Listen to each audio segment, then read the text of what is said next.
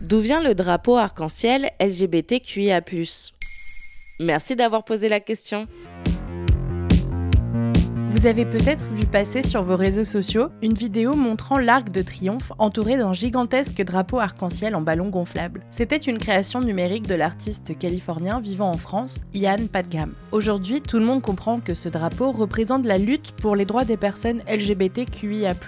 Pourtant, il a succédé à d'autres symboles. Lesquels Plusieurs symboles ont été utilisés à travers les époques. Par exemple, le poète anglais Oscar Wilde portait un œillet d'un vert vif à son revers de veste pour signaler discrètement son homosexualité. Mais ce symbole n'était pas universel. Le premier symbole utilisé massivement par la communauté était le triangle rose, de la Seconde Guerre mondiale à la création du drapeau arc-en-ciel. Ce triangle était utilisé dans les camps nazis pour identifier les homosexuels et les transsexuels. Les activistes l'ont détourné pour en faire un symbole de ralliement et pour rappeler l'extermination des homosexuels par les nazis. Mais à la fin des années 70, à San Francisco, Harvey Milk, le premier politicien ouvertement homosexuel et figure majeure de la lutte pour les droits homosexuels, commence à chercher un symbole plus positif. Il était par ailleurs juif. Il en parle avec son ami Gilbert Baker, un vétéran de l'armée américaine devenu artiste et activiste LGBT. Ce dernier réfléchit à un étendard à l'approche de la 8e Gay Pride de San Francisco en 1978, huit ans après les émeutes de Stonewall, auxquelles maintenant vous savez a déjà consacré un épisode.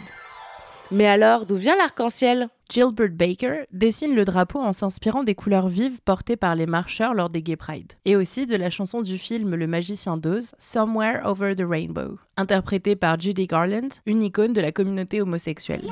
en 2009, il expliquait à la télévision de l'université UCLA L'arc-en-ciel nous correspond, c'est un phénomène naturel qui nous connecte à toutes les couleurs. Toutes les couleurs de la sexualité, toute la diversité, il est pour tout le monde. Au départ, le drapeau avait huit couleurs rose pour le sexe, rouge pour la vie, orange pour la santé et la guérison, jaune pour le soleil, vert pour la nature, turquoise pour l'art, bleu pour l'harmonie et violet pour l'esprit. Le drapeau a un tel succès, notamment après l'assassinat de Harvey Milk en 1979, que l'entreprise qui les fabriquait, Paramount Flag Company, est en rupture de stock de teinture rose.